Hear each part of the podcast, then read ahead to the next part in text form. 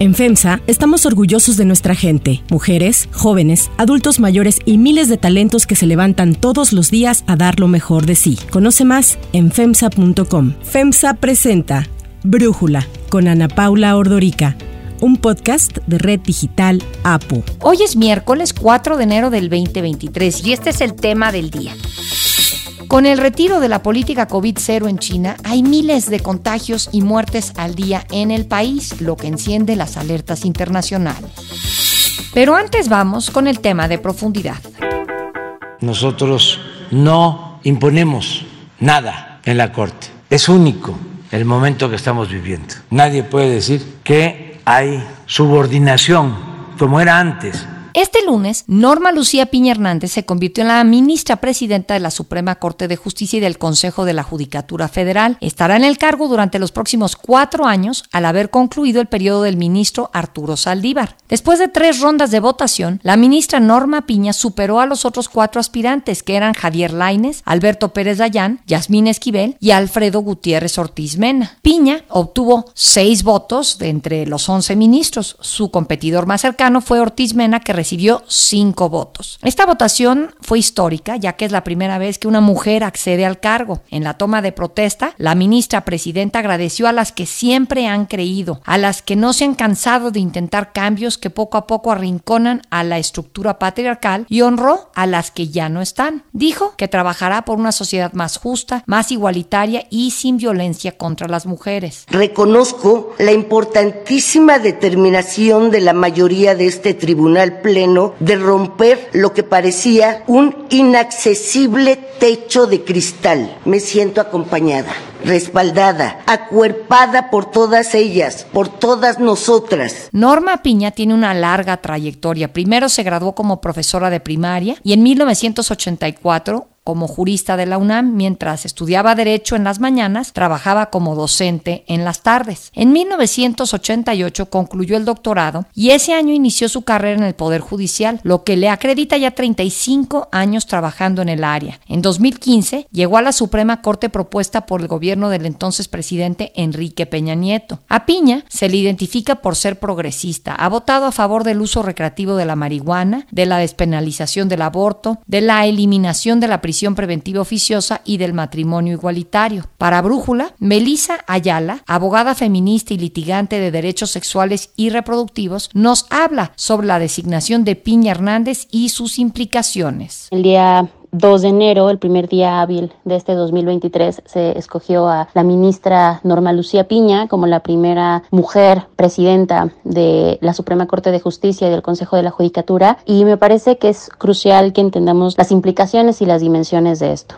en los más de 200 años que tiene de existencia la Suprema Corte, pues es la primera vez que una mujer dirige, preside tanto a la Corte como al Consejo de la Judicatura. La ministra Piña sabemos que tiene una visión feminista, una visión de derechos humanos, pero también una visión de juzgadora. Ella tiene un perfil judicial, es decir, ha trabajado básicamente toda su carrera dentro del Poder Judicial de la Federación y conoce pues todos los escaños de este, ¿no? Ha sido secretaria de estudio y cuenta dentro de la Corte, luego fue jueza de distrito, luego fue magistrada, en fin, conoce las implicaciones de ser una persona juzgadora y me parece que esto va a ser muy importante, sobre todo a la hora de presidir este poder con perspectiva de género. Yo creo que eh, vamos a tener muy buenas noticias, o al menos me siento optimista de los siguientes cuatro años de ella como presidenta, porque en sus proyectos de sentencia, en las sentencias que fueron también han sido aprobadas por sus pares, por sus colegas, siempre ha, ha puesto la perspectiva de género en el centro. Recordemos un amparo en revisión en donde por primera vez habló de violencia obstétrica como violencia de género. Recordemos también otro amparo en revisión en donde habló de la importancia de que se hicieran las rectificaciones de actas de las personas trans sin necesidad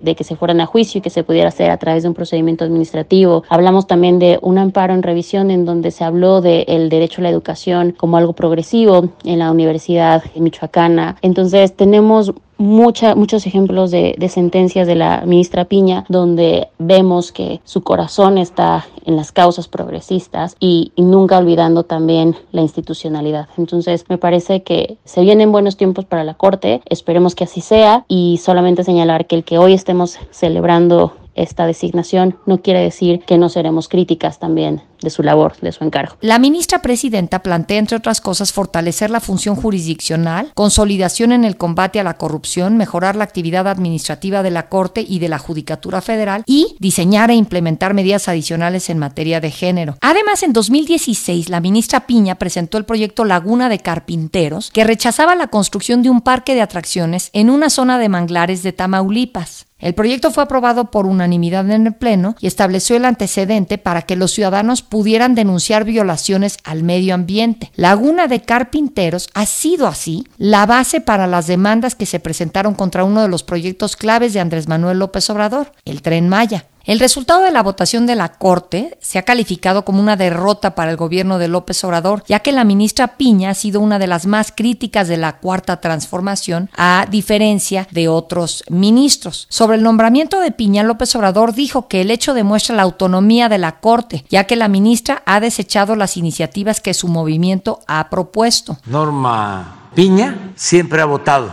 en contra de las iniciativas que nosotros hemos defendido.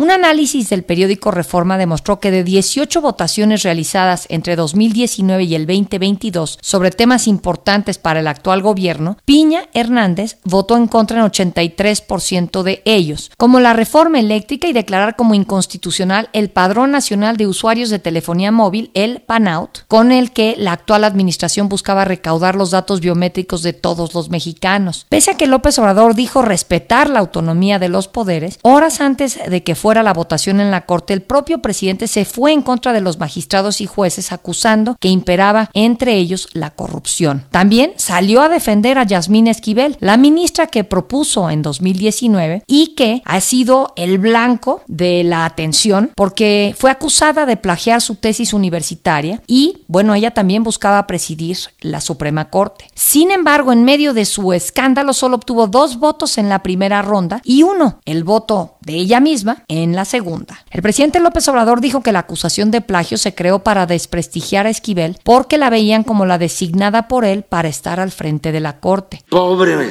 abogada Yasmín, toda una guerra de potentados, medios de información, columnistas, intelectuales del régimen vendidos y alquilados. López Obrador recalcó que aunque es pura politiquería el caso Esquivel, la UNAM será la instancia que determinará si hubo o no plagio. Según el reporte de reforma, Yasmín Esquivel era la candidata que más había votado en favor de los temas que propuso el actual gobierno, apoyando 12 de los 18 asuntos de la 4T.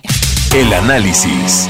Para profundizar más en el tema, le agradezco a Javier Martín, investigador del Instituto de Investigaciones Jurídicas de la UNAM, platicar con nosotros. Javier, ¿qué opinas primero de el triunfo de Norma Lucía Piña como presidenta de los ministros y de la Corte y del Consejo de la Judicatura? Yo creo que la Corte afortunadamente mandó un mensaje de independencia, ¿no? Si vemos los resultados, yo te diría, creo que lo, además de obviamente el hecho histórico de que por primera vez en casi 200 años de historia constitucional el Poder Judicial sea encabezado por una mujer, que eso es ya de por sí importante. Hay otros datos, digamos, relevantes en esta dimensión de la independencia. Gana la presidencia de la Corte una de las ministras que más independencia ha mostrado, ¿no? Y digamos, eh, aquí no se trata de ver nada más si votan o no a favor del gobierno, esa yo creo que no, es la lógica, digamos, de los partidos de fútbol, pero no la lógica eh, de la judicatura, pero sí ciertamente Piña había sido y ha sido una ministra que cuando los poderes democráticamente electos, el legislativo y el ejecutivo, rebasan los límites que marca la Constitución, es una jueza constitucional que con buenos argumentos señala por qué hay violaciones constitucionales. Yo creo que las dos candidaturas que mayor independencia habían mostrado eran sin duda Javier Laines y ella, y ese es un primer dato que habla bien de la Corte en esta decisión que tomó, ¿no? Y hay otros dos. Yo te diría, en segundo lugar termina Alfredo Gutiérrez Ortiz Mena, que fue un ministro que fue objeto, creo que injustamente, de una enorme campaña de desprestigio en emprendida por López Obrador y por sectores cercanos al oficialismo y al obradorismo. Se le dijo de todo, que sea el ministro más rico, que sea el integrante de la mafia del poder, que si se había dedicado a condonarle impuestos a los grandes contribuyentes. Es decir, hay una campaña muy dura emprendida desde el gobierno y el candidato más criticado por el presidente de la República, pues se quedó a un voto de ser designado, ¿no? Y por último, la que a todas luces era la candidata preferida del presidente López Obrador, que era Yasmín Esquivel, termina prácticamente sola, ¿no? Ya lo decías tú, en la primera ronda de votación tiene dos votos y en la segunda se queda sola. Si vemos esos tres datos, Ana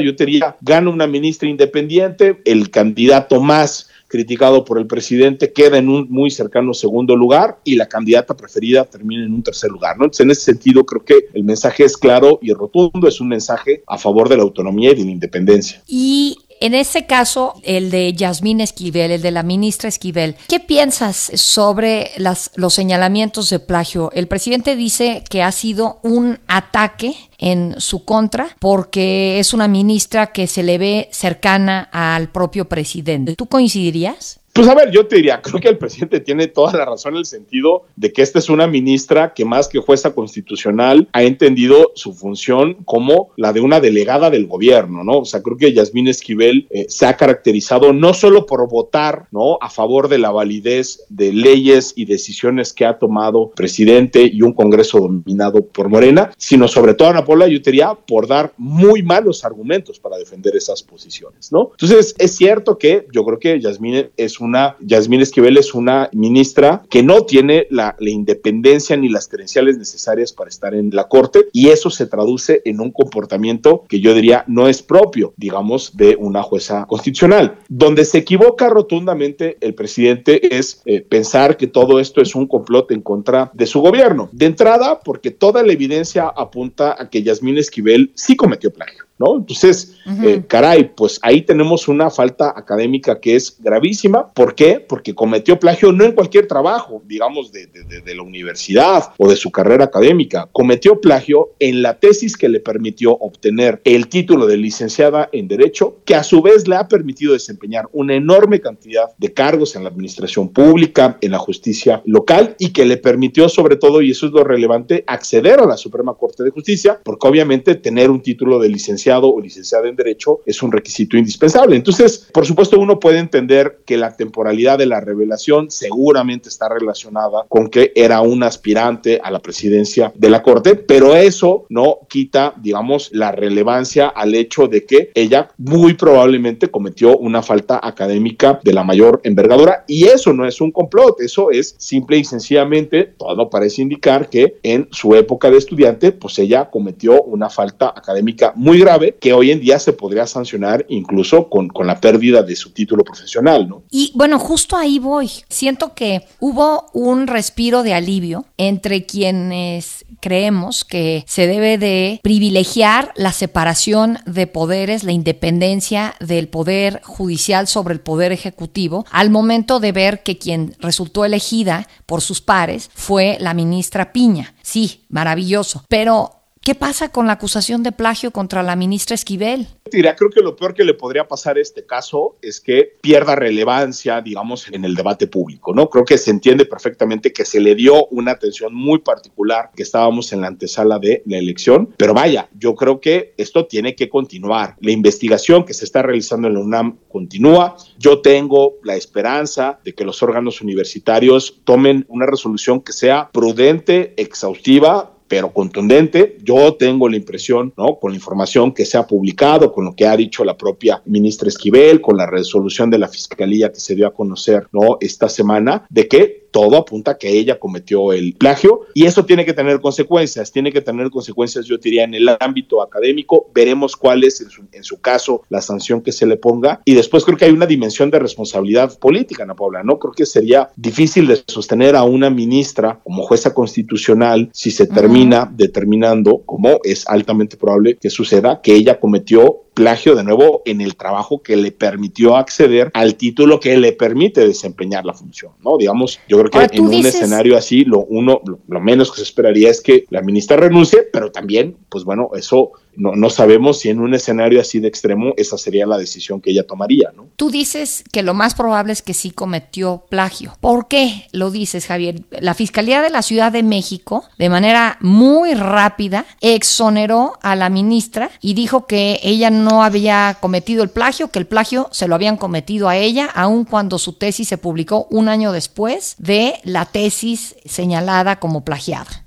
No, a ver, a, mí me parece que esa es una afirmación que ciertamente está contenida ¿no? en una resolución que dicta el fiscal de investigación estratégica eh, central, Carlos Guillermo Cruz Guzmán. Me parece una afirmación absolutamente infundada e innecesaria. ¿Por qué digo infundada? De nueva cuenta, porque las pruebas que ha presentado Yasmín Esquivel son francamente inverosímiles. No ha podido explicar el factor temporal, es decir, la primera tesis fue la de Garulices Baez, la de Yasmín Esquivel se defiende un año y dos meses después, y no hay una sola palabra que esté en la tesis de Yasmín Esquivel que no esté en la tesis de Garulices Baez, ¿no? Y digo también que era innecesaria, Ana Paula, porque a final de cuentas, lo que determina este fiscal de investigación estratégica central de la Fiscalía Local es el no ejercicio de la acción penal. ¿Por qué? Porque ya prescribió ese delito, ¿no? En el ámbito penal esto ya no se puede procesar. Eso sucedió hace más de 36 años, ese delito prescribe, si no mal recuerdo, en tres años y medio aproximadamente. Entonces, hoy en el ámbito penal ya no se puede hacer nada. Bueno, ah, ¿por qué este fiscal en lo particular le regaló ese parrafito, déjame ponerlo así, a la ministra Esquivel? Pues no lo sabemos, pero vaya que, que genera muchísimas sospechas, sobre todo porque la Fiscalía Local ya salió a desmentir a su propio fiscal, ¿no? Es decir, en días recientes se publicó ya un boletín de prensa de la Fiscalía Local donde dicen nosotros nosotros no llegamos a ninguna conclusión sobre quién plagió a quién. Y sí, efectivamente, la fiscalía no está para hacer esas determinaciones, pero también lo que es indiscutible es que el, fiscal eh, Cruz Guzmán en esa resolución de no ejercicio penal incluye un párrafo que es absolutamente innecesario para resolver el caso, porque no cuenta ya se había prescrito, y de ahí se agarra a la ministra para decir que hay una autoridad que ya le dio la razón, ¿no? Entonces, vaya, incluso considerando esa, esa resolución, yo te diría, toda la evidencia está en contra de la, de la ministra Esquivel. Ahora, por último, Javier, yo cuando veo que se elige a un nuevo ministro o ministra de la Suprema Corte en Estados Unidos, siempre veo el análisis de hacia dónde tiende la Suprema Corte, que si más liberal, más conservador y qué puede significar eso. En el caso de la ministra Piña, ya decimos, ella es más progresista, pero ¿juega algún poder en este balance que hay ideológico en la Corte el hecho de que ella sea la presidenta? Mira, como tal, digamos, no va a haber un cambio, digamos, ideológico en la Corte, porque a final de cuentas siguen estando los mismos integrantes que hace un mes y a final de cuentas la presidencia en, en la votación ya de los asuntos de fondo, pues en realidad es un voto de 11, digamos, ella no tiene un peso específico en las, en las votaciones. Creo que su influencia la veremos en otros temas. Yo esperaría que la Corte sea más transparente, que ya no veamos estos muy cuestionables casos donde de repente el presidente Saldívar era poco transparente sobre cuándo se discutía o no se discutía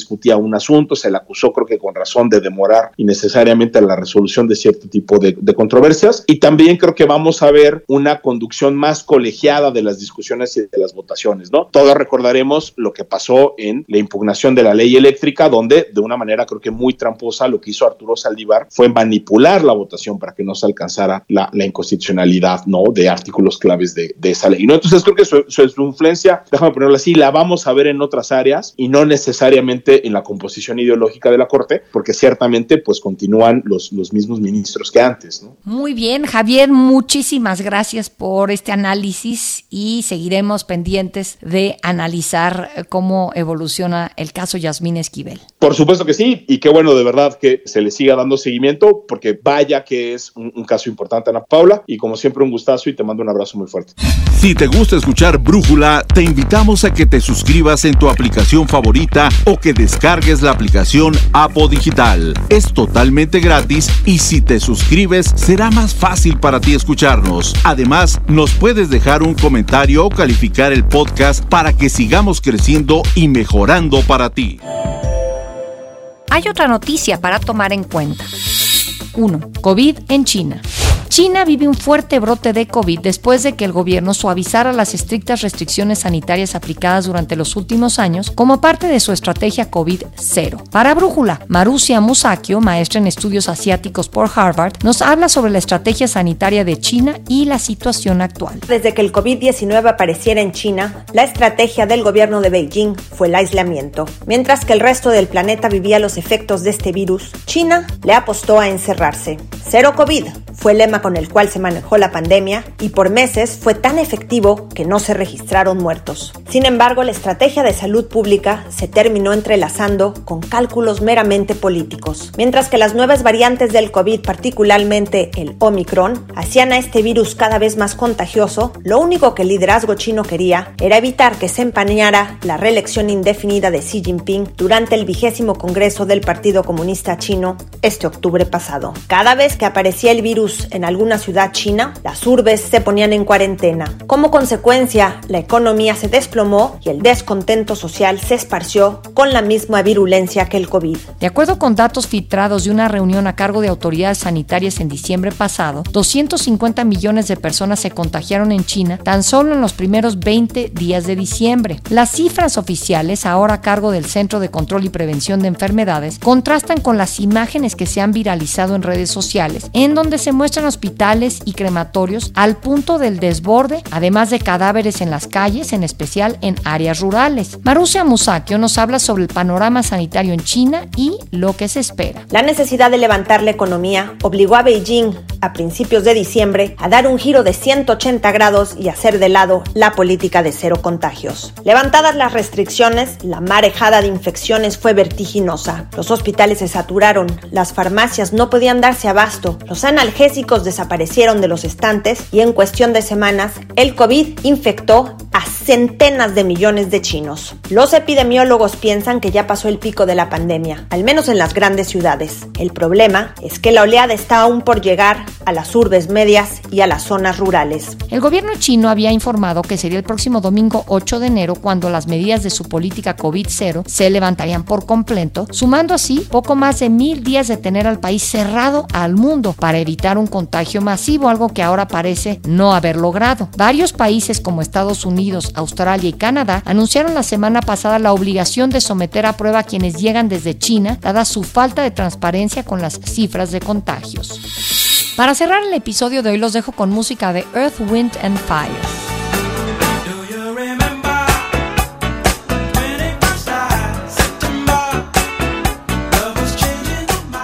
El fin de semana el baterista de la banda, Freddie White, murió a los 67 años, según informó su hermano Verdin, quien también es integrante del grupo. Fred formó parte de la composición original de Earth, Wind and Fire, logrando discos de oro a los 16 años, y en el 2000 fue incluido en el Salón de la Fama del Rock and Roll como integrante de la banda.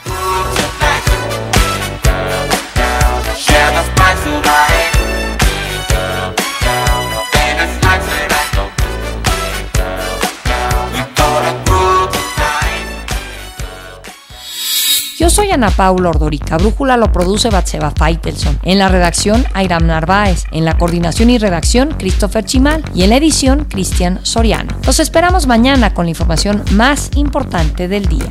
Oxo, Farmacias ISA, Cruz Verde, Oxo Gas, Coca-Cola FEMSA, Invera, Torrey y PTM son algunas de las muchas empresas que crean más de 245 mil empleos tan solo en México y generan valor como parte de FEMSA. FEMSA presentó Brújula con Ana Paula Ordorica, un podcast de Red Digital APO.